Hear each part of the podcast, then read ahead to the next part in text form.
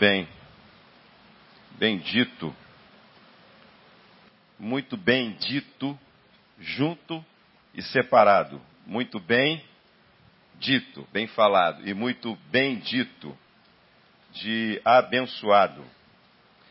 A, a oração que o pastor Alisson fez, dizendo que estamos todos nós aqui e o nosso desejo é ouvir a tua voz. É assim para você? Eu vou ler com vocês alguns textos você pode abrir aí no livro de Apocalipse, no capítulo 2. E não se incomode se você não achar, para você que trouxe a sua Bíblia, gosta de acompanhar para ver se está escrito realmente. Mas se você tem dificuldade de paginear, paginar a Bíblia rapidamente, escute. Até porque o texto que eu vou ler fala sobre ouvidos. O importante é o teu ouvido agora. Apocalipse 2,7 diz assim: ó, Quem tem ouvidos, ouça o que o Espírito diz às igrejas. Apocalipse 2,11: Quem tem ouvidos, ouça o que o Espírito diz às. Apocalipse 2,17: Quem tem ouvidos, o que o Espírito diz às. Maravilha. Apocalipse 2, 29. Quem tem ouvidos, o que o Espírito diz às. Maravilha. Apocalipse 3, 6. Quem tem ouvidos, o que o Espírito diz às. Maravilha. 3, 6, 3, 13.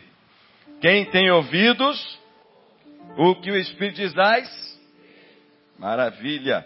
Apocalipse 3, 22. Quem tem ouvidos, o que o Espírito diz às. Maravilha. Apocalipse 13, 9. Diz o que? Se alguém tem ouvidos, ouça.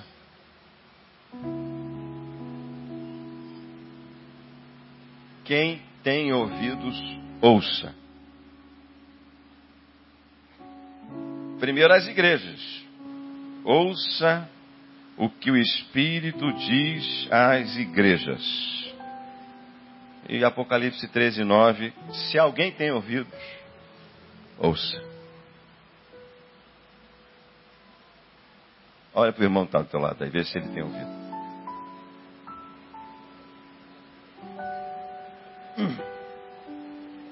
Os, os únicos que não vão poder ouvir com os ouvidos estão sentados no banco aqui, bem pertinho de mim. Ouvirão com as mãos. Mas eles também têm ouvidos. Eu até acredito que esse ouvido aqui, bom para vocês que aí estão sentados, bom para vocês que estão sentados, é que nós temos essa palavra, ela de uma certa forma, acredito eu, ela nos iguala. Por quê? Porque, para mim, isso aqui não é esse ouvido que está aqui. Não é esse sentido humano. Eu gosto muito de dizer que nós temos ouvidos e olhos e uma sensibilidade espiritual muito maior do que todos os sentidos humanos com o qual nós fomos criados. Nosso tato, nossa visão, nosso olfato, nosso ouvido. Nós temos. É desse ouvido que Deus, acredito eu, está falando. Às igrejas e a você. Isso quer dizer que quando nós lemos aqui em Apocalipse 13, 9, se alguém tem ouvido, você poderia talvez dizer aqui, hoje, você que talvez pense assim, pois eu não faço parte da igreja, eu não tenho nada a ver com a igreja, eu sou aqui um visitante. Então essa palavra, ela não é para mim. Porque a palavra do Apocalipse, até um pouco antes do capítulo 13, era para a igreja. Mas eu não faço parte da igreja. Só que em Apocalipse 13 diz assim: quem tem ouvidos, ouça. Isso abrange todos nós. Diz o profeta Isaías que nem os loucos errarão o caminho. Eu começo com o texto de Apocalipse, porque Apocalipse seria aquilo que nós chamamos a revelação dos últimos dias. Eu acredito que nós estamos, como dizia o. Quem cantava aquilo, hein? Do jeito que o mundo vai? É o de Janines? Quem canta? Não passa do ano 2000. Quem cantava isso? Nós já passamos, né? Do jeito que o mundo vai. Não passa do ano 2000. Não tinha um cara que cantava isso? Tinha. Sei lá quem era. Nós já passamos. Já estamos em 2013. Alguns esperavam o final do mundo para dezembro de 2012. Quando eu era pequeno, esperávamos o final. Eu e minha irmã falavam assim: ah, vai chegar o ano 2000, de mil passarás, de dois mil não passarás. Aí eu me lembro, eu e minha irmã lá com, com 8, 7 anos de idade, puxa, nós vamos estar com tantos anos quando o mundo acabar, né, mano? Pois é, né, mano? Fazer o quê, né? Vai acabar. E quando chegou o ano 2000, não acabou. Na realidade, como diz nosso, o nosso profeta Isaías, de Betânia, muitos mundos já acabaram. Ciclos estão terminando e começando nesse planeta Terra. E é verdade, inclusive povos como Sodoma, Gomorra, nações terminaram. Outras vieram. De uma certa forma, algum, de uma certa forma, alguns mundos estão acabando. O mundo termina para nós quando o Senhor nos chamar. Esse estágio, essa etapa que nós estamos vivendo aqui, termina para nós. Vamos adiante. Bom, se estamos vivendo o tempo do fim, eu acho que todos aqui concordamos com isso. Tá, tá brabo. Há todos os indicativos na natureza, todos os indicativos na maldade, no pecado que se multiplica, uh, no amor que se desvanece por se multiplicar o pecado, o amor de muitos esfriará. Há todos os indicativos de que estamos vivendo momentos finais. Aliás, há, há, há dois motivos, acredito eu, que a igreja deve clamar Maranata. Dois grandes motivos, quando falo sobre isso. O primeiro é, Senhor Jesus, volta logo, porque nós não aguentamos mais. É muito sofrimento de todo tipo, de toda ordem, de toda esfera de doenças, de enfermidades, de calamidades naturais, de maldade humana, que tem se multiplicado sobre a face da terra de uma forma tão grande, mas tão grande, que nós não estamos aguentando mais. De maneira que até nós, nós que amamos a vida, eu amo viver, eu não morreria de tanto que eu amo a vida, fisicamente falando.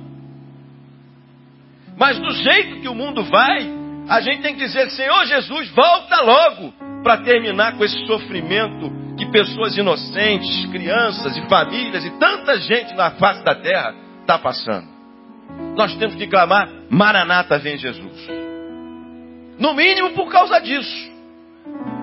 Depois disso, porque nós amamos a Jesus. Queremos ver cumprido aquilo que ele escreveu.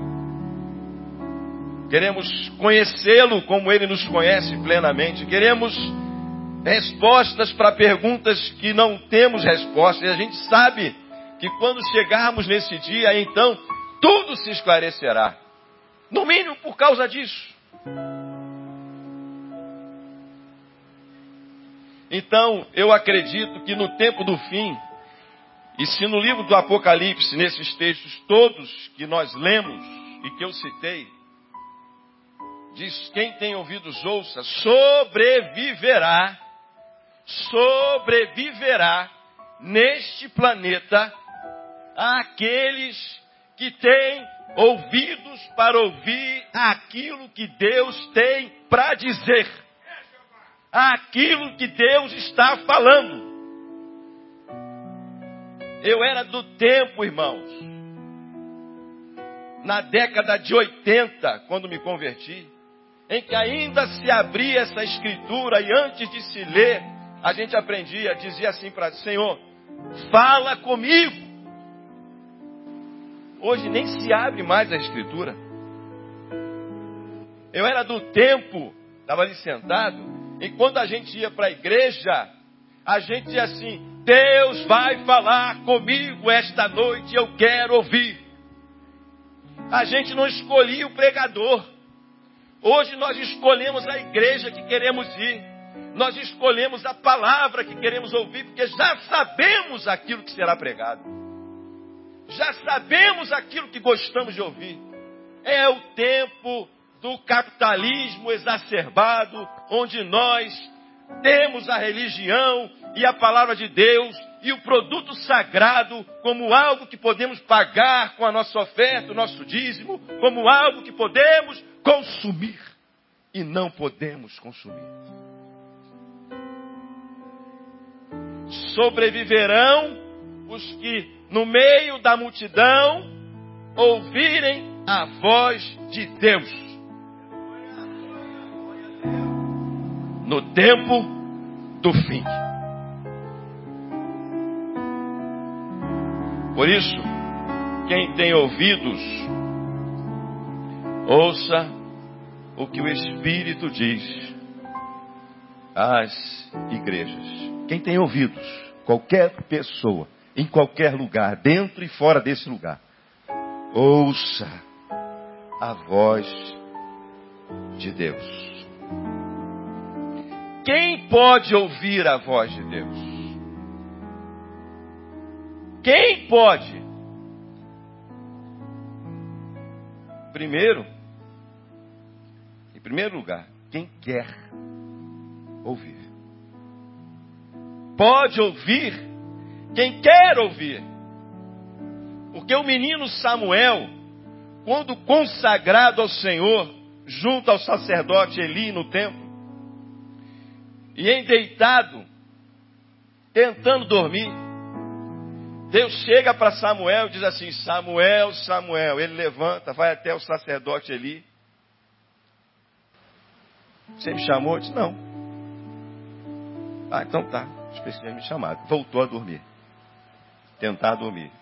E aí ele escuta a voz de Deus dizendo: Samuel, Samuel. Ele levanta.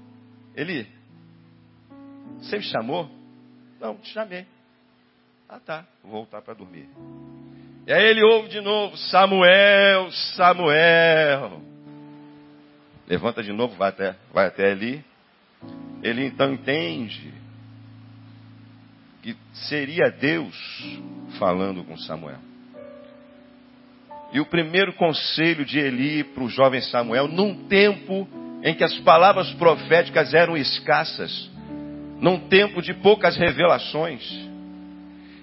Então, o primeiro conselho do profeta Eli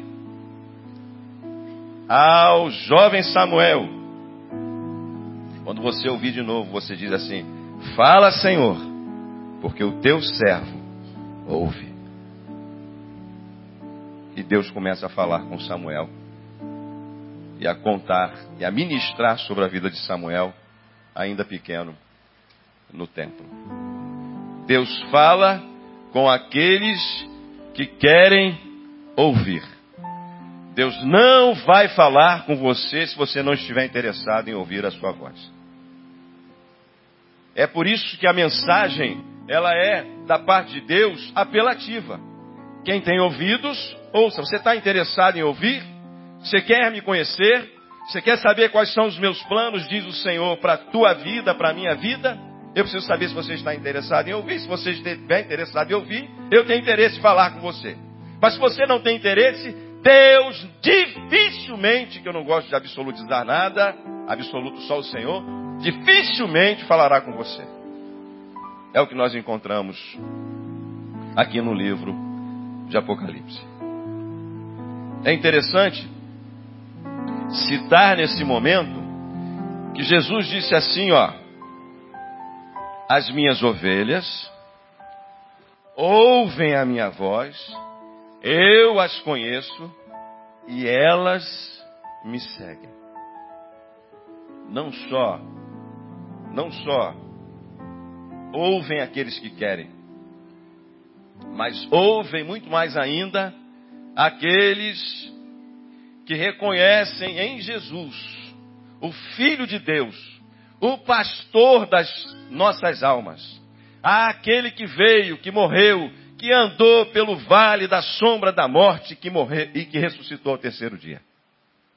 O pastor das nossas almas, o Jesus, o bom pastor. Ele diz, as minhas ovelhas, elas me conhecem, eu as conheço, elas ouvem a minha voz, elas me seguem. Portanto, se, há, se está faltando direção de Deus para a sua vida, se você que está aqui esta noite e se encontra perdido, sem saber o que fazer com a sua vida e para onde ir, você precisa de Jesus.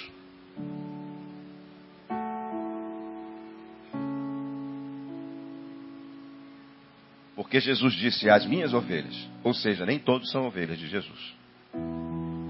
Ah, mas eu tenho fé de Jesus, somos todos nós. Jesus disse que não. Jesus disse que há ovelhas que não são dele. E há ovelhas que são deles, que são dele. As minhas, eu as conheço. Elas me ouvem. Elas me seguem. Há uma diferença. E há um convite. E o convite de Jesus é para todos. Vinde a mim, todos vós que estáis cansados e oprimidos e eu vos aliviarei. Tomai sobre vós o meu jugo e aprendei de mim que sou manso e humilde de coração e encontrareis descanso para vossas almas. Você passa a ser ovelha de Jesus. Jesus, eu quero ouvir a tua voz. Eu quero a tua direção para a minha vida. Como diz pastor Denilson de manhã, falando sobre Nicodemo, necessário é nascer de novo.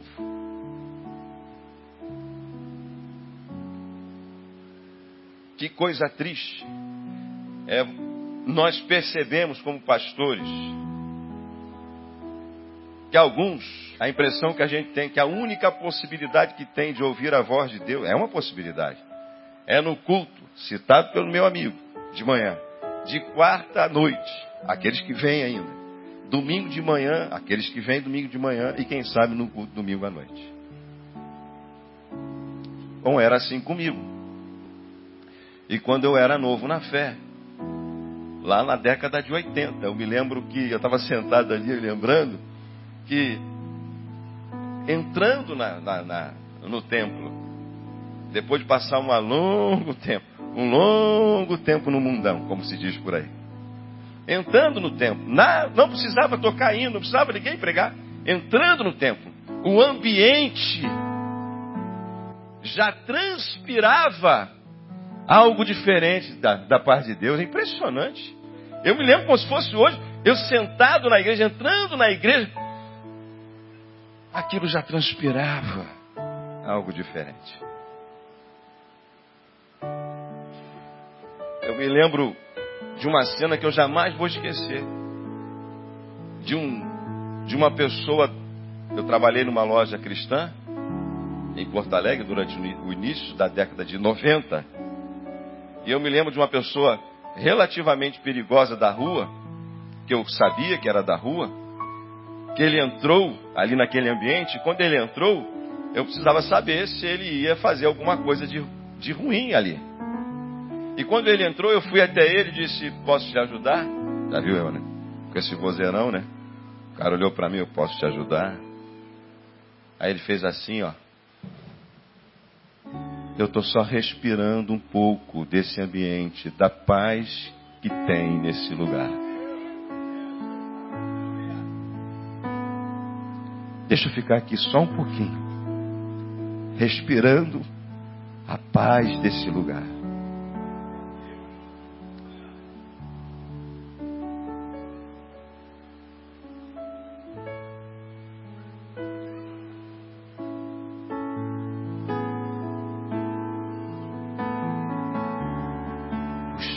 Trouxe o lenço Mas eu disse para o Denilson, eu vou pregar sem chorar. Ai, Jesus. Caramba! Bem, no início da minha caminhada cristã, como eu não sabia ouvir a voz de Deus, então eu tinha que abrir e dizer: Deus, fala comigo. Eu ia, eu ia para quase todos os cultos públicos que eu podia ir, em qualquer tipo de igreja. Eu tinha tempo. Converti com 19 para 20 anos, estava desempregado. Eu já tinha parado de estudar, porque minha vida era tão boêmia que eu não conseguia mais estudar. Já tinha trancado matrícula. Porque eu virava as noites na rua. Então eu não conseguia acordar às sete horas da manhã para estudar. Foi quando Jesus me encontrou. Então a partir daí eu passei aí em todas as reuniões, porque eu queria ouvir a voz de Deus, eu tinha perguntas. Eu tinha muitas perguntas, eu precisava de, de muitas respostas. Maravilhoso.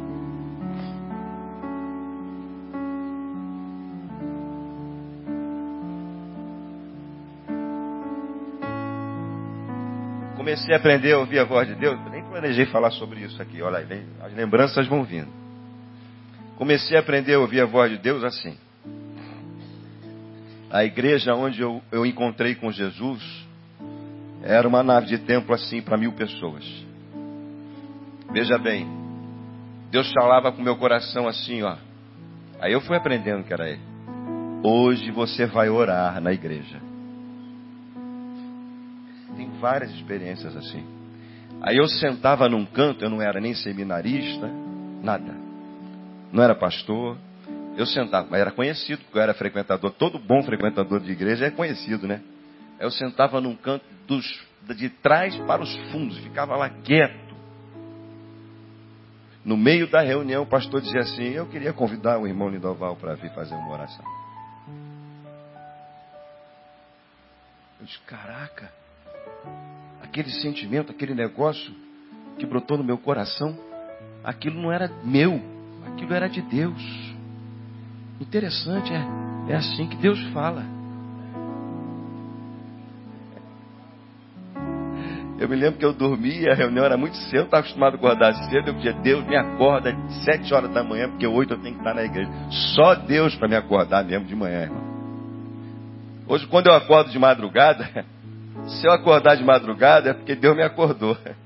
Se Ele me tirar o sono, só Ele para me tirar o sono. Porque eu durmo o sono dos justos. Eu deito e durmo. A Ana sabe disso. E se tiver naquele dia, porque eu não ronco todos os dias, se tiver naquele dia que eu estou muito cansado e der uma roncada e ela não dormir antes de mim, eu vou prejudicar o sono dela. ela reclama. Ah, ouvir a voz de Deus é tão bom, irmãos.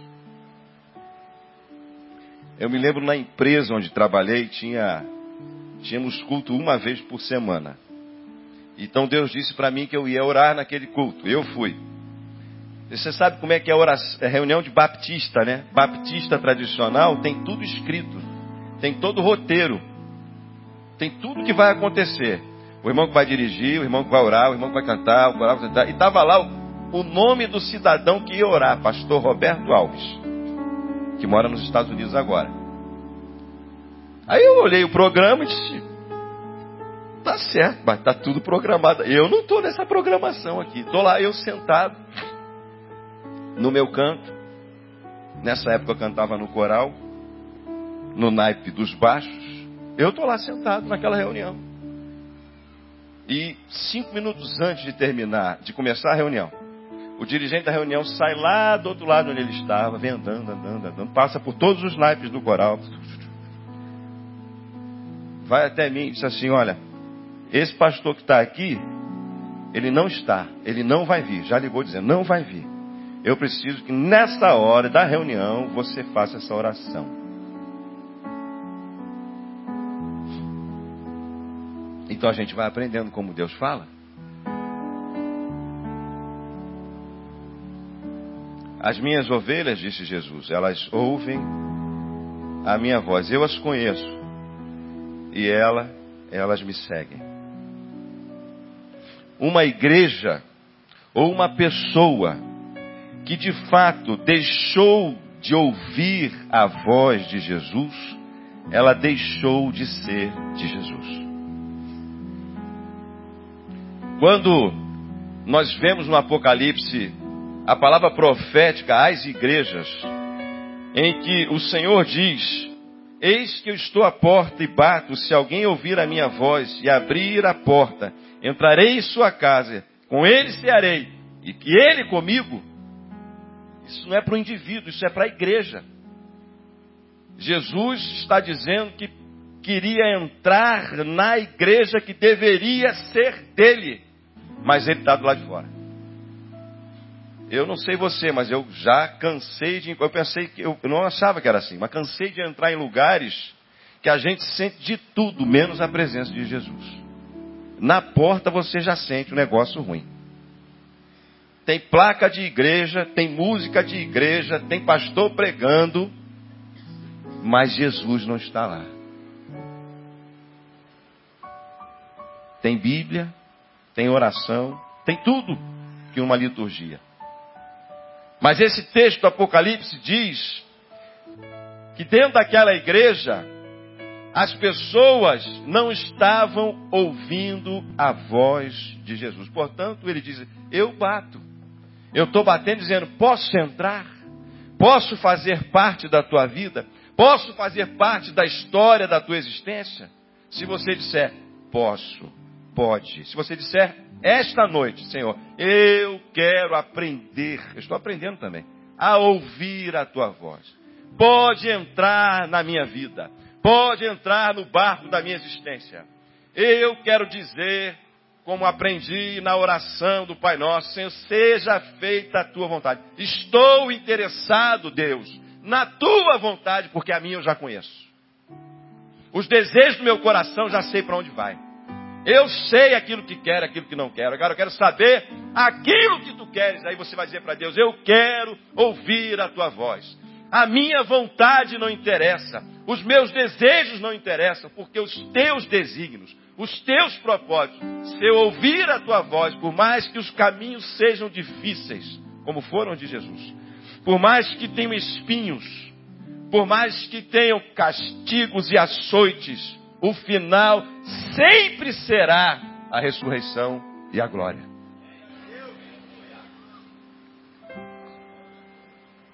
Porque Jesus não prometeu caminho fácil para ninguém.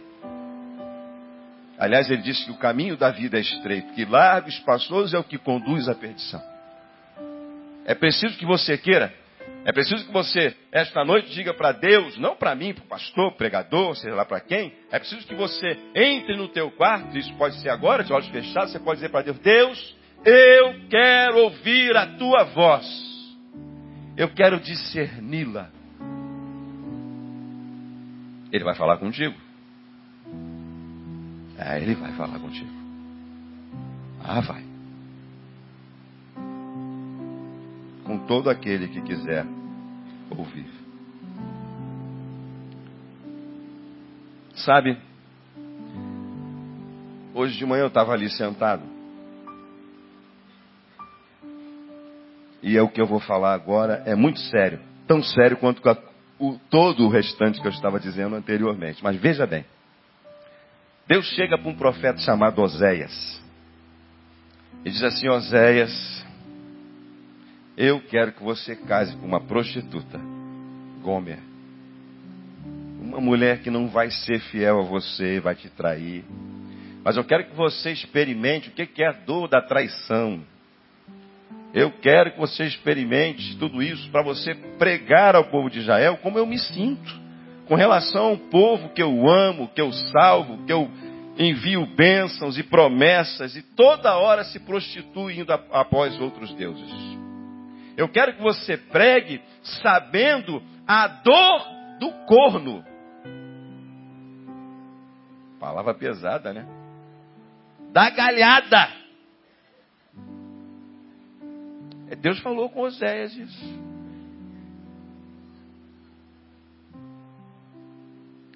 Oséias obedeceu. Casou com a prostituta. viveu toda aquela experiência e pregou sentindo da parte de Deus ao povo aquilo que ele estava também, também sentindo. O cara tem que ter certeza quando Deus fala, né, irmão? Porque nem toda orientação de Deus é, a princípio, tão racionalmente. Você imaginou? Ah, preste atenção comigo. Você imaginou Deus falando com Abraão: Abraão, eu quero que sacrifique teu filho?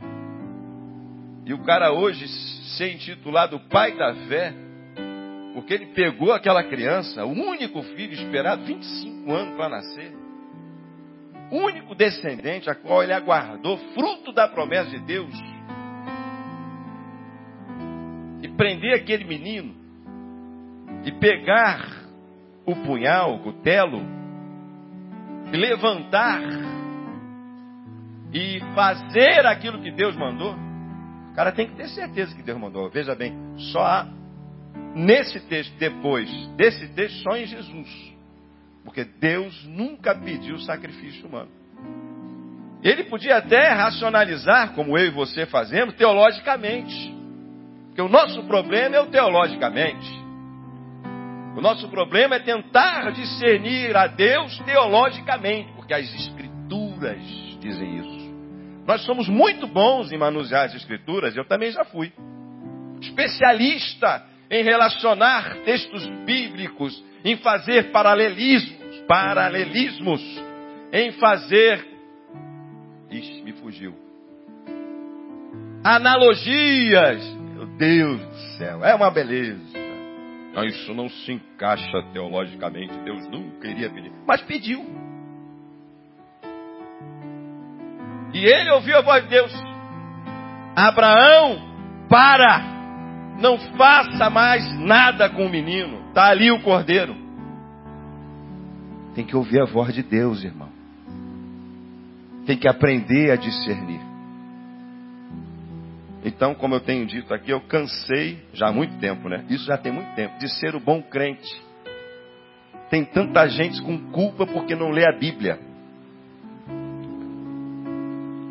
porque a Bíblia está fechada, cara, isso não me interessa. Isso já não me interessa mais como pastor. Porque o que eu vejo hoje são pessoas que não leem, são pessoas que leem, mas nada sabem de Deus. Sabem tudo de Abraão, sabem tudo de Isaac, de Jacó, de Israel, da Bíblia, de teologia, de tudo. São doutores na Bíblia, eu conheço vários, mas não ouvem a voz de Deus quase que em hipótese nenhuma.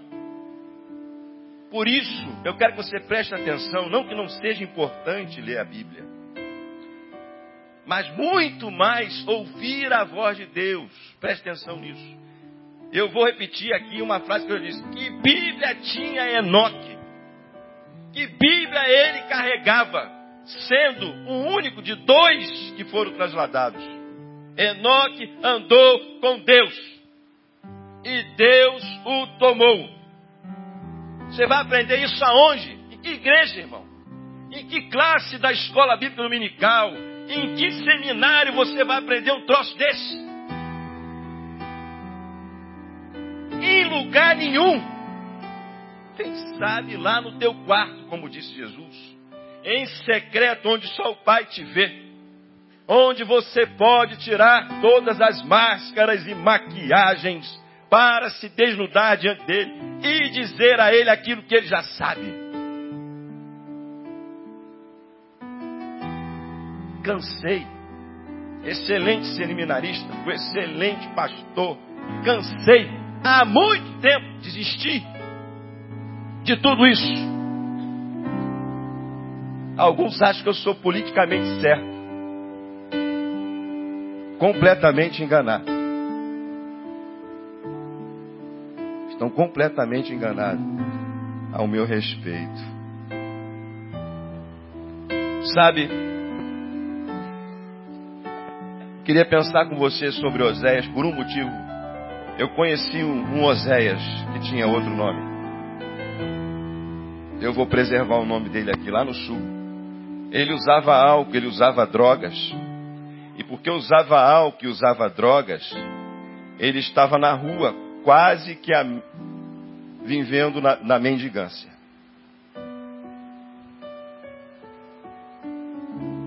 Eu fui pastor da mãe dele com mais de 80 anos de idade. Uma, uma ovelhinha bacana que morreu com seus 85, já de uma parte dessa família.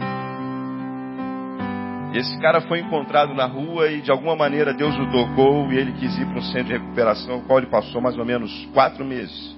Só quatro. Deveria ter ficado os nove. E quando esse cara saiu de casa, quando esse cara saiu desse centro de recuperação, a mulher dele, que tinha dois filhos com ele, já, já, já tinha, estava sozinha, mas já tinha em seus braços um filho que não era seu. E quando esse cara sai desse lugar e ele volta, tenta voltar para sua casa, ele fica perdido porque ele não tem mais a sua própria família. E eu me lembro que ele veio até mim e disse: Pastor, o que é que eu faço? Eu não sei o que é que eu faço. Eu disse: Converse com Deus. Pense bem antes de tomar as suas decisões. E ele foi, aí ele voltou. Outro dia disse, pastor, já sei o que eu vou fazer. Eu vou ficar com a minha família. Eu vou ficar com a minha mulher e com meus filhos. E eu vou criar essa menina que nasceu como minha filha. Deus vai resgatar sim a minha família. Eu vou ficar com a minha família. Eu disse: Você tomou a melhor decisão.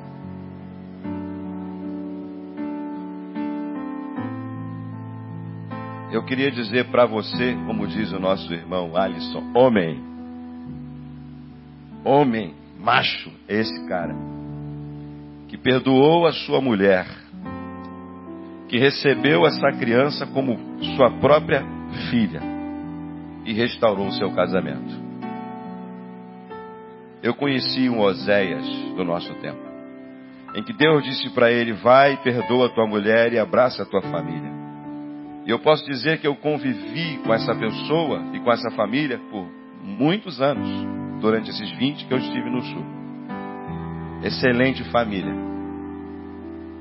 Perdão profundo e verdadeiro. Não, não via no semblante daquele homem nenhum resquício de mágoa, de ressentimento.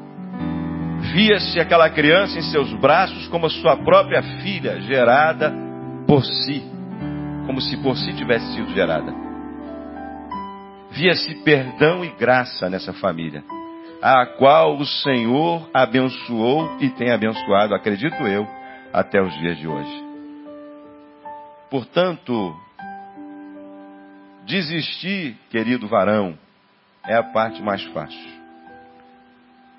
Eu queria que você que está aqui com a sua família abalada, foi a palavra que Deus me deu hoje de manhã, que eu não ia falar sobre isso hoje à noite. Para dizer a você, ouça a voz de Deus, não só para conduzir a tua vida e a tua existência, mas a vida da tua família, porque desistir é a parte mais fácil. Da mesma forma para a mulher. Mas o nosso problema hoje, como disse o Ariovaldo Ramos aqui, o nosso problema hoje é de paternidade. Esses meninos que estão nas drogas, que estão abandonados, eles não conheceram os seus pais. A paternidade responsável. Deus procura homens com H maiúsculo, que assumam os seus erros, que perdoem, que assumam a sua família, em nome de Jesus. Portanto, se você está aqui e se enquadra dentro desse perfil, escolha, com certeza, a escolha de Deus para você é o resgate da sua família e da sua história. Eu não estou falando, por exemplo, de uma mulher que eu encontrei, que eu pastoreei, que tinha cinco filhos e uma só menina, em determinado momento ela precisou sair para trabalhar, e o pai tentou abusar sexualmente da sua própria filha. Para essa eu tive que dizer: você tem que sair de casa, porque até os teus filhos estão correndo risco, os homens, porque o seu esposo está doente e precisa de tratamento. E sem arrependimento ia ser difícil a cura desse cidadão. E foi o que ela fez. E a vida dela prosperou até hoje. Não estou falando disso. Eu não estou falando para você voltar para um marido. Ah, eu tenho que preservar. Que te bate todo dia. Que te trata mal. Não, não hipótese nenhuma. Deus não quer isso para você. Eu, eu, eu creio como prega o nosso pastor. Deus abomina o divórcio, é verdade. Mas abomina muito mais uma vida de mentira. Por isso, é muito melhor um divórcio de verdade do que um casamento de mentira. Eu creio exatamente assim. Aliás, porque o que Deus ajuntou, o que Deus ajuntou, não separe o homem. Precisamos então discernir a voz de Deus. Você é livre, jovem, diz o texto bíblico, que você e eu podemos seguir o nosso próprio caminho. Diz assim: Alegra-te, mancebo, Eclesiastes 11, 9, na tua mocidade, anima o teu coração nos dias da tua mocidade e anda pelos teus caminhos, os caminhos do teu coração e pelas vistas dos teus olhos. Sabe, porém, de uma coisa: por todas estas coisas, Deus te trará a juízo.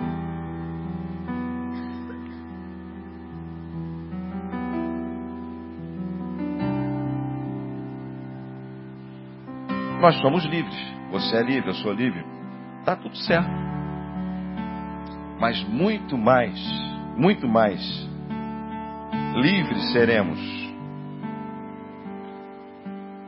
se andarmos com Jesus, que é a verdade que liberta, se ouvirmos a sua voz, se ceiarmos com Ele, como Ele disse quando está com a porta e bate, e seguirmos os seus caminhos. Então você pode, a Bíblia diz, olha, Aproveita a tua juventude aí, ó. Tá tranquilo. Na consciência de que de alguma maneira depois Deus te trará juízo. Mas muito mais, muito mais. Ouvindo a voz de Deus, discernindo os teus tempos, discernindo os teus caminhos, os lugares onde você vai, o que você tem que fazer e não, enfim. É difícil dar, é impossível dar errado. Impossível. Quando você está seguindo a voz de Deus. No tempo do fim, no tempo do fim, e cada vez nos aproximamos mais disso, em que a fé, como disse Jesus, se esvaziará no meio do seu povo, por se multiplicar a iniquidade e o amor de muitos esfriará, porventura, quando vier o filho do homem, achará a fé na terra. No tempo do fim, sobreviverão aqueles que ainda tiverem ouvidos e desejo de ouvir a Deus.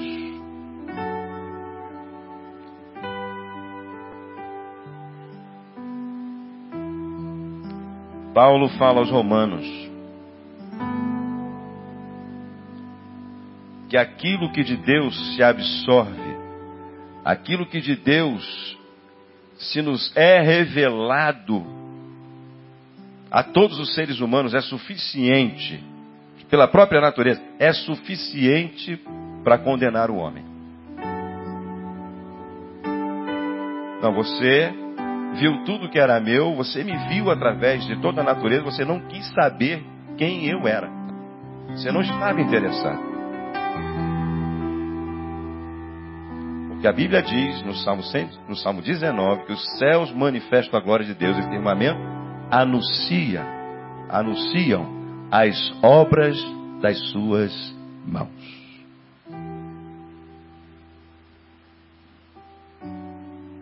Deus fala com qualquer um, qualquer pessoa, não precisa ser membro de igreja nenhuma, que queira lhe ouvir. Ele responde. Eu poderia falar muito mais tempo sobre isso. Muito mais tempo. Eu costumo brincar. Brincar. Que Deus fala comigo muito através de sonhos. Porque eu sou um cara muito ocupado. e quando eu estou dormindo, minha mente está, né? Em repouso Aí Deus vai lá e. Foi assim, por exemplo, que Deus falou com José. Em sonho, um anjo apareceu de José. Aquilo que em Maria está sendo gerado é do Espírito Santo. O menino se chamará Jesus. E você só a tomará depois que esse menino nascer. Pode ficar com ela, ela não é, ela não lhe traiu. Deus tem tantas formas, poderíamos dar um belo estudo sobre as formas bíblicas com as quais Deus já falou. Tantas formas, tantas formas, tantas formas. Poderia dar tantos exemplos da Bíblia, de tudo que você possa imaginar. Hoje, aqui, agora, que vem à minha mente.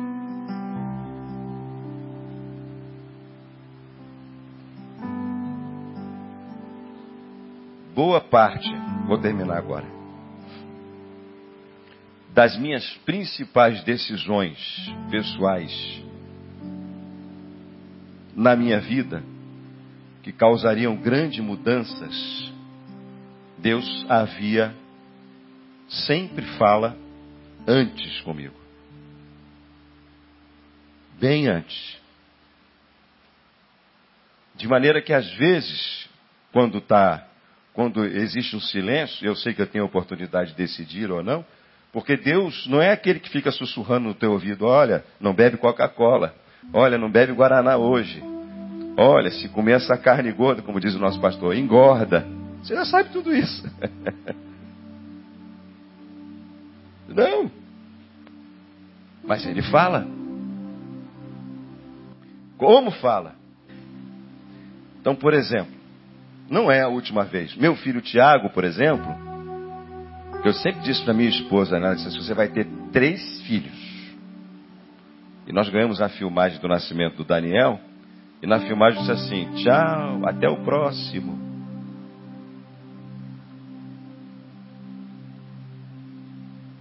E quando o Tiago veio, o Tiago é o único que eu disse assim: hoje, hoje você engravidou. Você vai engravidar. Engravidou. E o nome do meu filho Tiago eu recebi em sonho. Eu sonhei. Eu sonhei. Acordei e disse: Olha, eu sonhei que era Tiago. E ela disse: Ah, legal. Então, Tiago. Mas existem outros sonhos bacanas que eu posso contar para vocês. Já contei aqui uma vez. Por exemplo, eu quando vim para cá, do Rio Grande do Sul para cá, eu tive três, eu recebi três palavras de Deus. Três. Porque Batista tem que ser três, que é um cara muito incrédulo. Pastor Batista. Estou falando de mim. Eu recebi três palavras. A primeira sentado aqui, da minha irmã que veio, não está sempre comigo nos cultos aqui, está sentado do meu lado. O pastoreio me chamou aqui para fazer uma oração, estava de férias. Quando eu voltei, minha irmã pegou na minha mão e disse assim: haverá uma grande mudança esse ano na sua vida. Eu disse: ah, tá, legal, bacana. Está minha irmã, né? Irmã é sempre o melhor para o seu irmão, né? Conhece a história do irmão? Não vale, para Deus, não vale, é minha irmã. Eu tô, eu tô melhor do que Gideão. Gideão, um anjo apareceu para ele e disse assim: Você é o cara, vai ser o libertador de Israel, entendeu? Foi com 300. Você é o cara, e depois de tudo isso, ele ainda pegou um novelozinho de lã, botou assim de Senhor, se sou eu mesmo, mas era o anjo que falou com ele, sabia que era um anjo. Faz com que tudo em volta fique seco, só o novelinho de lã fique molhado. Deus, como é bom, né? Para te dar segurança. Para dar segurança a Gideão, fez. Estava lá. Tudo em volta seco, só um novelo de lã molhado. Ele disse, Deus, não fica zangado comigo. Eu sou batista. Gideão acho que era batista. Eu sou pastor batista. Faz o seguinte, para ter certeza, só faz o seguinte, só um novelozinho seco e tudo em volta molhada. Aí no dia seguinte Deus fez com ele. Você vai comigo mesmo que Deus a tratar. Porque Deus fala. E se você tem dificuldade, sabe, você pede um sinal, pede uma confirmação. Não pedi nada. Fui embora. Aí um pastor amigo meu, em outro momento das minhas férias, disse assim para mim, ó, eu quero dizer para você, olha, eu venho todo ano, eu prego na igreja dele, todo ano. Fui convidado para pregar de novo agora em janeiro, no aniversário da igreja. Ele disse assim, eu quero dizer para você que eu sinto de Deus que esse ano você volta para o Rio de Janeiro. Estava 20 anos lá no sul. Isso é mesmo, rapaz? Caramba, legal. Joia. Eu disse, o que, que eu disse para Deus? Deus, negócio é o seguinte, não vale. É meu amigo, o cara me conhece. Parceiro. Aí eu fui visitar com a minha sogra. Fui visitar com a minha sogra uma dessas igrejinhas pentecostais. Boa. Aquela que o homem era assim, agora mudou já lá. Eu sei que mudou, porque fica perto da casa da minha sogra. Não frequento, não. Poderia frequentar. Aquela que os homens sentam do lado da mulher do outro, lá no Jurandir. E os, desavisados, os desavisados como eu, sentam em qualquer lugar. Quando vê, acho que eu estou no lugar errado. Só tem mulher aqui, nesse, os homens estão do lado de lá. Mas tem uns caras meio misturados, são os desavisados. Aí eu estou lá sentado, o camarada, o pastor, que estava com um pregador convidado lá, e os presbíteros, tudo de gravata, terno, eu de calça jeans e blusa de manga. Não estava de terno e gravata, aquela coisa linda. Igreja pequenininha, né? Tinha mais presbítero e pastor do que gente dentro da igreja. Aí, o pastor soube que eu era pastor, vai perguntar, anota o nome de todo mundo, de onde vem, visitante, seja bem-vindo, aquele negócio. Era pastor, aí chegou para mim e disse, pastor, ah, sua, sua sogra de vez em quando pede oração por você, aqui lá do sul, não sabe nada sobre mim. A não ser que eu sou lá do sul e tenho a, a, a mamãe Elissa como, como nora. Aí ele parou assim e disse, eu, eu queria que você pregasse aqui, agora. Disse, mas o senhor não está com um pregador lá? Não, é meu amigo, convidei ele, volta outra vez, ele é daqui, tu é lá do sul. Traz uma palavra para nós, de coisa de pentecostal, né? Tem muita fé. É, vou ter que ter fé para convidar o cara para pregar, que ele sabe o que é. Tá bom, pastor. Aí eu fui lá. Você quer subir? Não, eu quero falar aqui de baixo. Pode pregar assim? Pode. Aí, tudo bem. Aí eu fui lá, trouxe uma palavra, bem simplesinha, do jeito que eu gosto. Terminei, dei uns testemunhos. Pastor, não vou nem pregar, vou dar uns testemunhos aqui. Vou contar umas histórias lá do sul, tem muita história para contar. Vou contar umas histórias, ler um texto. Depois a gente ora. Quando eu terminei, disse, irmão, isso foi uma benção. A gente precisava ouvir isso. Nem sei direito o que eu falei mais lá. Isso foi muito bom. Que maravilha. Eu disse, eu queria dizer uma coisa para você. Enquanto você pregava, eu via você em outro lugar um lugar grande. E você está administrando esse lugar, mas não é empresa. Então, para você que está aqui e não sabe, a minha função, eu sou o pastor da administração da Igreja Batista Betânia. Uma semana depois, o pastor Neil de férias me liga. Eu estava de férias, né? Ele me liga e disse assim: preciso falar contigo. De aconteceu alguma coisa comigo ou contigo que eu não saiba, porque de férias para falar comigo, eu devo ter, devo ter feito alguma merda aí, né? O cara vai e eu não sei. Devo ter feito alguma besteira. Fiquei preocupado. Só tomar um café e fui tomar um café ali no Valqueire. Ele morou no Valqueire. Costumava tomar café ali, sentamos tomar um café. Eu tô lá. Passava nada na minha cabeça aí. Eu queria ver com você Pastor Denilson, 10 anos na administração, quer ficar com o Ministério da Família, não tem ninguém. Eu estou pensando em um e outro, mas pensando em você, eu queria que você orasse a possibilidade de você voltar para o Rio de Janeiro, sair do Sul e vir para o Rio. Mas você não precisa me responder agora, não. Você pode pensar um pouco. Vai para casa e ora para ver se é a vontade de Deus. Depois você me responde. Eu não lembrei desses negócios, dessas três palavras. Eu fui para casa. Mas no caminho me veio. Caraca, olha só. Grande mudança. Rio de Janeiro, administração. Só pode ser Deus esse negócio. Deus fala antes, irmão. Eu não preciso orar para saber se é da vontade de Deus, porque Ele já falou. E fala de tudo quanto é forma. Fala através de pessoas, fala através de sonhos, fala através de visão, fala de várias, fala através de um pregador, fala através do irmão, fala através da natureza. Ele fala. Um dos maiores sermões que eu já ouvi na minha vida, que eu nunca esqueci, intitulado Deus fala. Há muitos anos atrás, você ouve. Deus fala. Só baseado lá em Balaão. Só baseado no texto de Balaão, número 22. Você ouve, Deus fala. Você ouve, você ouve. Pergunta para o teu irmão que está ao teu lado. Você ouve? Deus fala. Você ouve.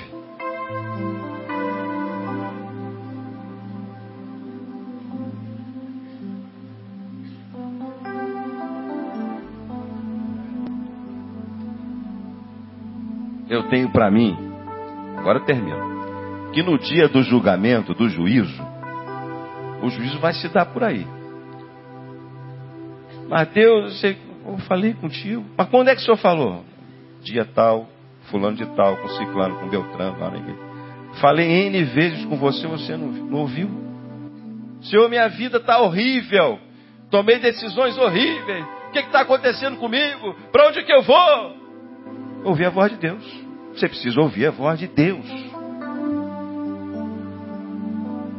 Porque quando vierem as perseguições, quando vierem os problemas, e eu já tive muitos, você tem? Aqui, como diz nosso pastor, é uma reunião de problemático. Tem alguém que não tem problema aí? Não. É reunião de problemáticos, somos todos nós. De novo, nós estamos parelhinho. Estamos parelhinho. Quando as perseguições vêm sobre a minha vida, quando as dificuldades vêm, aonde eu estive, aonde Deus me colocou, pedindo para fazer aquilo que eu tinha que fazer, eu permaneci. Lá no sul, quando a chapa estava quente, em 2003, porque eu vim para cá em 2010, eu só pedi a Deus para sair duas vezes do Rio Grande do Sul em 20 anos. Em 2003 e em 2010, sozinho no meu coração. Em 2010, sozinho no meu coração. Em 2013, minha família e a liderança da igreja, que não era Betânia, sabia. Porque eu disse, perdão, 2003. Obrigado, Ana. Ana está ali só com o dedinho, ó, na oração. Deus fala, irmão. Tá vendo? Deus fala. Não é 13, 3. Olha lá, fez assim, ó, 3. Em 2013, irmãos, nós, eu preciso buscar a Deus porque eu não quero mais ficar aqui na igreja. Não quero mais.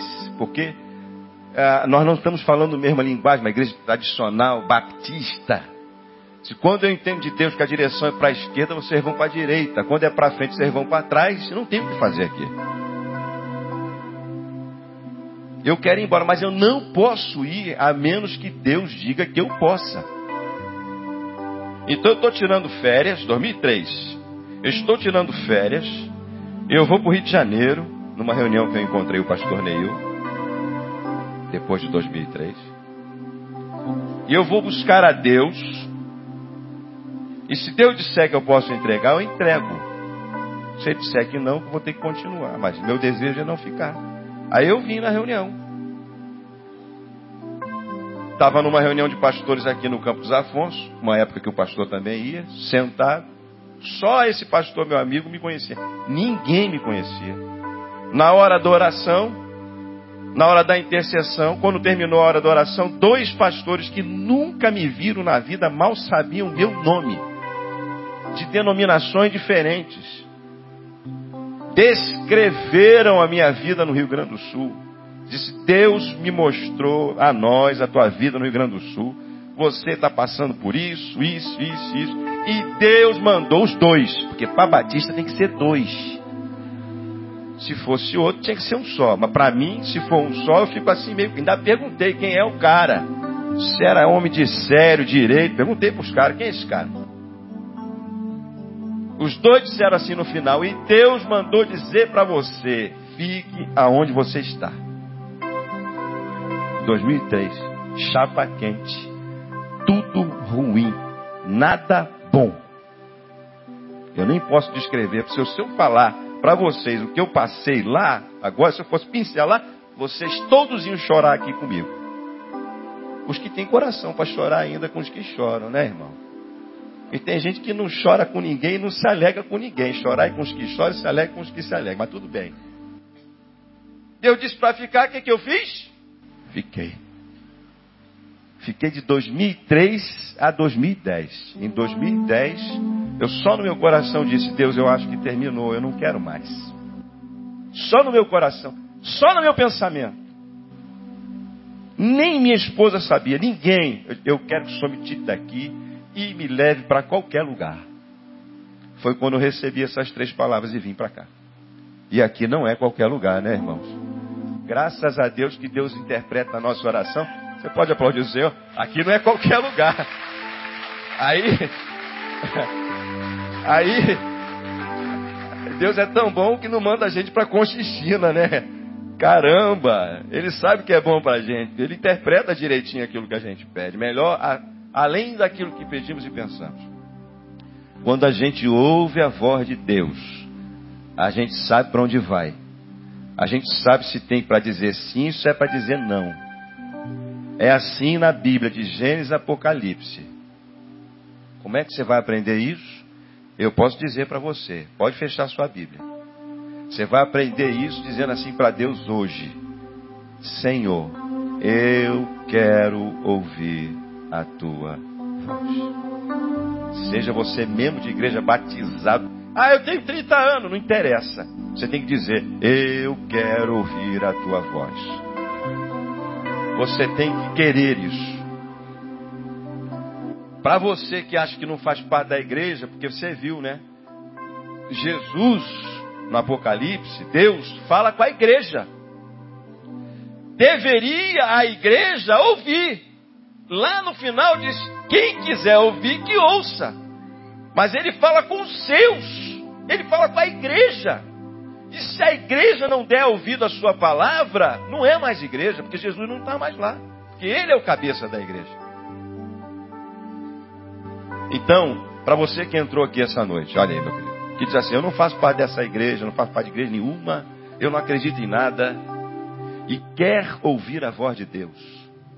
Ouvir a voz de Deus falar de você ouvir a voz de Deus, chamar você, como chamou Saulo pelo nome, e disse lá em Atos capítulo 9: Saulo, Saulo, por que me persegues? Quem és tu, Senhor? Eu sou Jesus, a quem você está perseguindo, tentando matar e capturar todos os cristãos da face da terra. E se tornou um dos maiores apóstolos. A gente acha maior, né? Ele dizia: Eu sou o menor de todos, né? Essa é a maneira nossa de ficar medindo os outros, né? Jesus vai falar contigo.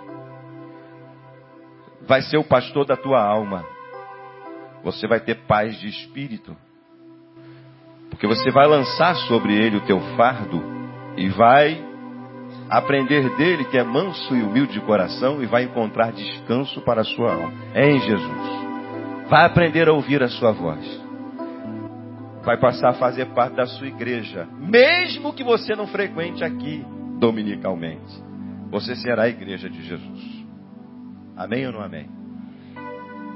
Eu termino então com esse apelo para a gente orar juntos, identificando como é que está a, o ânimo do nosso coração, identificando como está a postura do nosso coração àquilo que você individualmente ouviu. Porque aquilo que saiu da minha boca e do meu pensamento é coletivo. Mas no meio desse coletivo, pelo poder do Espírito Santo, eu sei que é assim que acontece, ele falou com você individualmente. Então, quando você ouve a voz de Deus individualmente, toma uma postura, a gente vai orar junto por isso, a sua vida muda, ela muda agora. Não precisa esperar 2014, irmão. Que negócio de 2014? Muda agora, não é em 2014, muda hoje. O tempo não existe, irmãos. Para Deus só existe a eternidade. Eu já escolhi há muito tempo sair da temporaneidade. Eu já saí do crono, já só preciso do crono por causa de você, de mim, para marcar o encontro. Já estou no Kairos há muito tempo, é o tempo de Deus, é a eternidade. Quem entra na vida com Deus, entra na eternidade de Deus, vive na eternidade de Deus é outra dimensão, é outra esfera. Não tem que esperar 2014. Não tem que esperar o dia 31 para anotar o pedido e dizer, Senhor, muda a minha vida em 2014. Vai mudar hoje.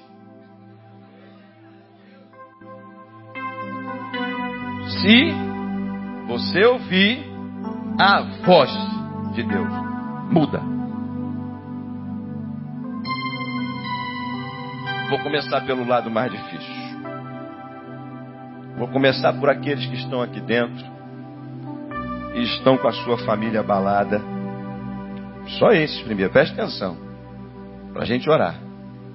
E hoje você vai dar uma de macho, vai dar uma de Oséias, ou daquele irmão lá do sul, que vai assumir tua família, tua paternidade, vai perdoar a tua mulher, e vai resgatar a tua família, porque Deus diz para você, para você ser homem. Eu quero orar com você. Se há alguém aqui que entrou, seja homem ou mulher, que precisa assumir uma postura diferente com relação à sua família, eu quero orar junto com o pastor Denilson, a igreja, com você. Há alguém? Eu queria que você viesse até aqui à frente para a gente orar. Você que quer resgatar a sua família.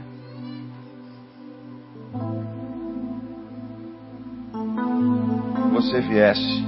Amém.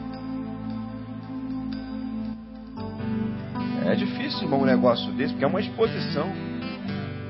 É uma exposição. Eu não facilito para ninguém, porque Deus não facilita nada para ninguém. Se viesse um só aqui, já estava bom tamanho.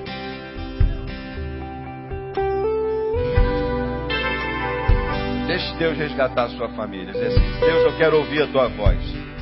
Se o Senhor me disser que eu tenho que pedir perdão, eu quero, eu quero pedir perdão. Se o Senhor disser que eu tenho que perdoar, eu quero perdoar. Eu quero perdoar meu pai, minha mãe, eu quero perdoar meu cônjuge, eu quero perdoar minha mulher, eu quero perdoar. Eu quero, através do perdão que já foi dito por Deus, ele já falou isso, já está escrito pra caramba. Resgatar a minha família. Pode chegar, irmão. Já mudou a história de, da vida de vocês. Não, não, não, precisa nem esperar orar. Porque não vai ser a oração em si, é a postura. A postura que vocês tiveram com relação à palavra muda determinantemente o caminho.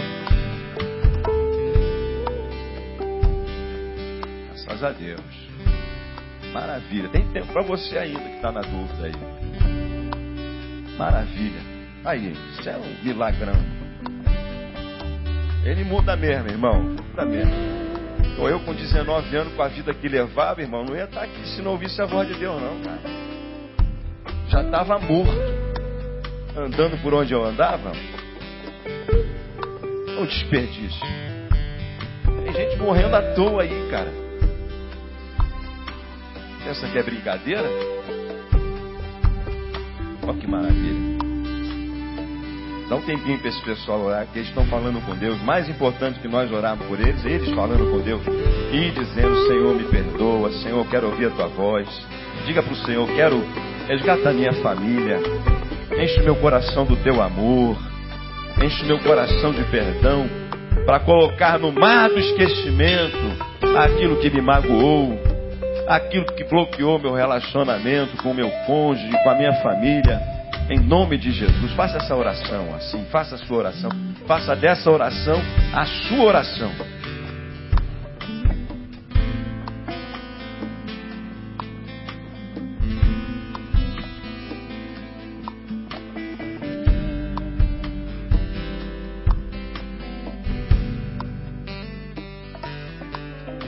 Agora, Convido você a juntar-se, você não está aqui.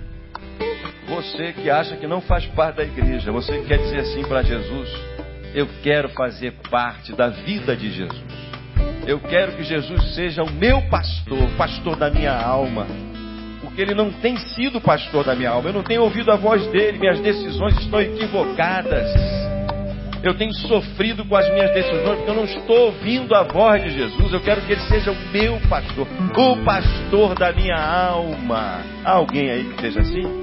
Eu queria que você se juntasse a esse grupo. Eu quero Jesus como pastor da minha alma. Meu pastor. Queria que você saísse do seu lugar e viesse. Queria que você que não quer tomar nenhuma decisão, que você ficasse em oração. Você pedisse por essa turma aqui, Pede para Deus abençoar. Eu já vi muita gente dizendo assim, pastor, eu queria levantar, mas o negócio me amarrava no banco. me prendia as pernas.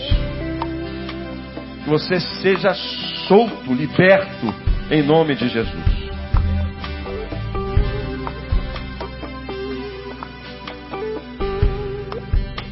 Eu já sabia o que Deus ia fazer aqui essa noite por um motivo muito simples, porque ele já tinha falado. Eu falo daquilo que eu ouço. Essa é a diferença. Eu não procuro texto para pregar. Eu não, procuro, eu não procuro mais sermão na Bíblia para pregar. Há muito tempo.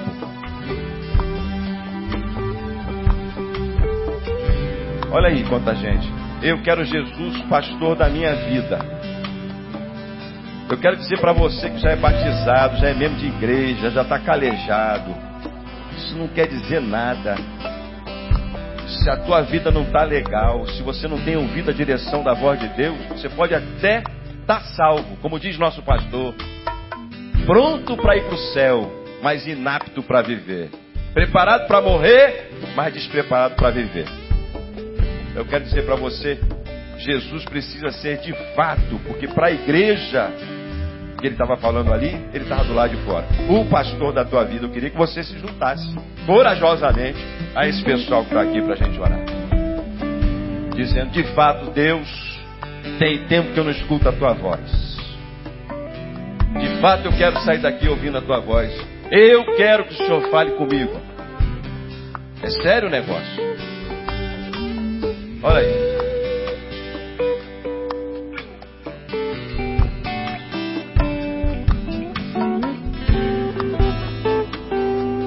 Bote por parte. Sabe o que eu acho legal aqui? Tem muita emoção aqui, mas eu, como pregador, não manipulo a emoção de ninguém. Todo mundo entendeu direitinho porque veio. Por isso eu gosto de fazer por parte.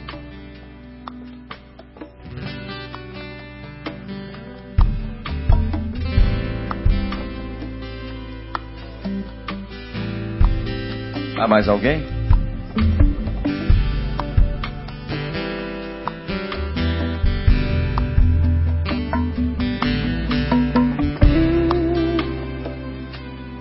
Agora podemos orar.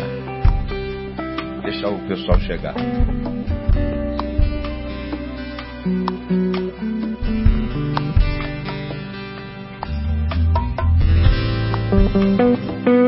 Dois minutos, passei encerrando já.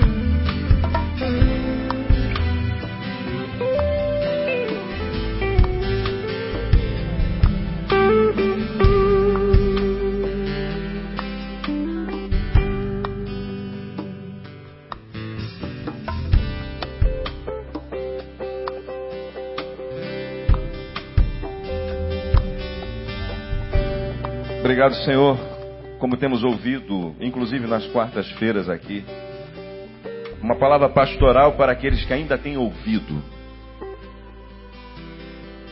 Nós estamos, esperamos, entre aqueles que ainda têm o desejo de te ouvir. Não só o desejo de te ouvir, mas a submissão de te obedecer Caso a tua orientação não seja de acordo com os desejos do nosso próprio coração, nós queremos dizer: venha a nós o teu reino e seja feita a tua vontade, assim na terra como no céu, mas claro, principalmente em nossas vidas individualmente. Nós queremos estar entre aqueles que sobreviverão nos tempos do, do fim, ou no tempo do fim, ou tempos do fim. Sobreviverão porque ou estão ouvindo a tua voz. E mais uma vez abençoar estes meus irmãos queridos que com fé, ao entenderem, a se encaixarem, ao entenderem a tua voz, ao entenderem a razão da esperança que é Jesus, a entender, ao entenderem o chamado do bom pastor que é Jesus, que age no meio desta humanidade toda nossa que aqui nos encontramos. Que fala através de anjos, de sonhos, de pessoas, de palavras proféticas e hoje tem falado aos nossos corações de tantas formas. Queremos te agradecer por isso e te pedir, em nome de Jesus, e ao mesmo te agradecendo pela restauração das famílias, das vidas, dessas pessoas todas que, aqui estão, que estão dizendo: Ser Jesus o pastor da minha alma. Isto já está sendo. Porque o Senhor disse que aquele que vem a mim, de maneira nenhuma lançarei fora. O Senhor é o Jesus de todos, o Salvador de todos. Muito obrigado pelo teu pastoreio. Obrigado por essa noite. Obrigado por esse tempo, por esse ministério. Obrigado pela vida do nosso pastor, que está em merecido descanso com a sua família. Obrigado porque ele também tem ouvido a tua voz, para de Deus receber e nos abençoar nesse tempo e nesse lugar. Obrigado, obrigado, obrigado por tudo, muito obrigado. Queremos ter um coração grato, Senhor, a Ti. Ajuda-nos nessa caminhada, perdoa-nos, limpa nosso coração, aguça os nossos ouvidos espirituais, nossa mente, nossos sentimentos, conecta-os com o Senhor, por favor, nós te pedimos, nós te pedimos, nós te pedimos, ajuda-nos a não nos distrairmos e não ouvirmos a tua voz a não discernirmos esse tempo, Senhor, tão difícil que nós vivemos. Tem de misericórdia de todos nós. Te pedimos isso em nome de Jesus. Amém amém. Deus abençoe. Pode voltar para o seu lugar.